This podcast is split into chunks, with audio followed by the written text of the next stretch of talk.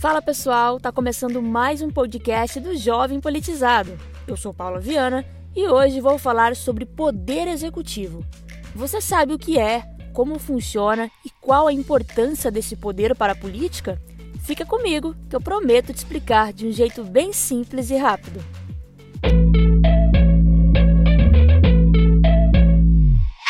Olá, eu sou Paula Viana. Eu sou Rony Barufaldi e esse é o podcast Jovem Politizado.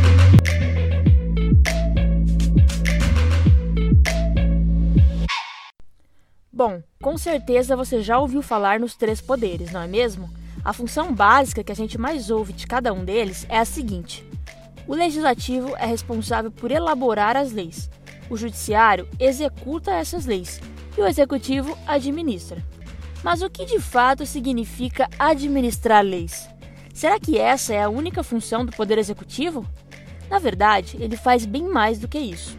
O Poder Executivo tem como principal papel administrar o Estado, e para isso, ele precisa governar o povo, executar leis, propor planos de ação e administrar os interesses públicos. Nenhuma moleza, né? Para vocês entenderem, essas funções não são atribuídas a um único representante, o Poder Executivo, assim como o Legislativo e o Judiciário, são divididos no âmbito federal, estadual e municipal. No âmbito federal, quem é o chefe do Executivo é o Presidente da República, que em sistemas presidencialistas como o do Brasil é também o chefe de governo.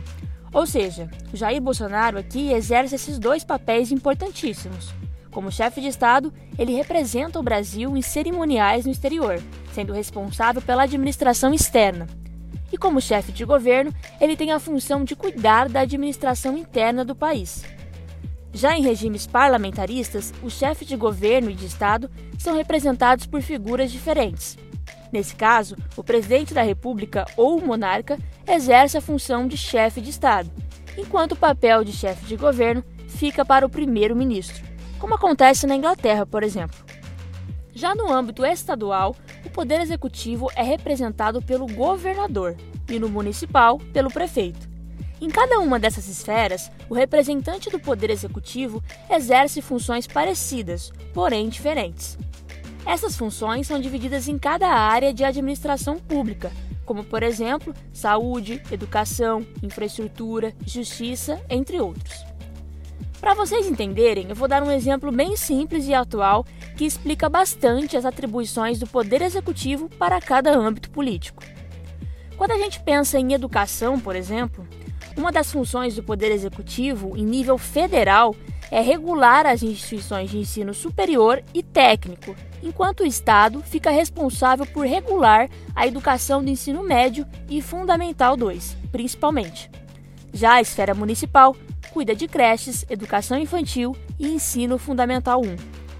É por isso que durante a quarentena a gente viu que o governo federal foi o responsável por proibir as aulas presenciais em universidades e escolas técnicas, enquanto os governadores de cada estado criaram as medidas de isolamento para os alunos do ensino médio e fundamental 2. Em São Paulo, por exemplo, os alunos do ensino médio voltam para as escolas agora em novembro, conforme a autorização do governador João Dória. Para as crianças mais novas do ensino fundamental 1, educação infantil e creche, essa medida não vale, pois cabe aos prefeitos de cada cidade decidirem quando essas turmas vão voltar para o ensino presencial.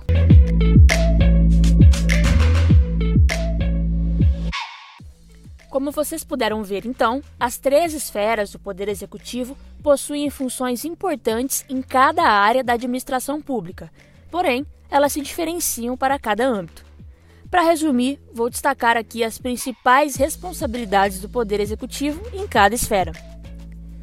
Na esfera federal, representada pelo Presidente da República, como nós falamos, as principais atribuições do Poder Executivo são aplicar e proteger a Constituição Federal, criar medidas provisórias e emendas constitucionais, atualizando, quando necessário, as leis previstas na Constituição, vetar ou aprovar leis criadas pelo Legislativo, indicar ministros ao STF e liderar as Forças Armadas. Na esfera estadual, representada pelos governadores, as principais funções do Poder Executivo são nomear secretários estaduais, indicar responsáveis pelas autarquias, como Detran, INEP, CNPq e etc., sancionar e publicar leis estaduais, emitir decretos, medidas provisórias e vetar leis estaduais, gerir as polícias civil e militar e gerenciar o planejamento da educação nos estados, organizando, por exemplo, a contratação de professores e o fornecimento das merendas escolares.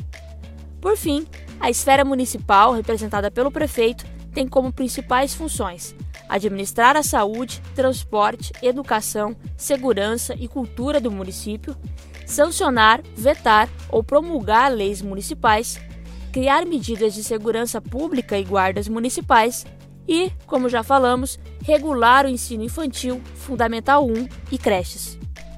Como vocês viram, o Poder Executivo tem uma importância muito grande na administração pública do país sendo responsável por várias funções importantes no âmbito federal, estadual e municipal. Se você gostou desse tema e quer saber mais sobre os três poderes, fica ligado nos conteúdos do Jovem Politizado nas outras plataformas. Lá no nosso blog você encontra um texto completo detalhando as principais funções do Poder Judiciário.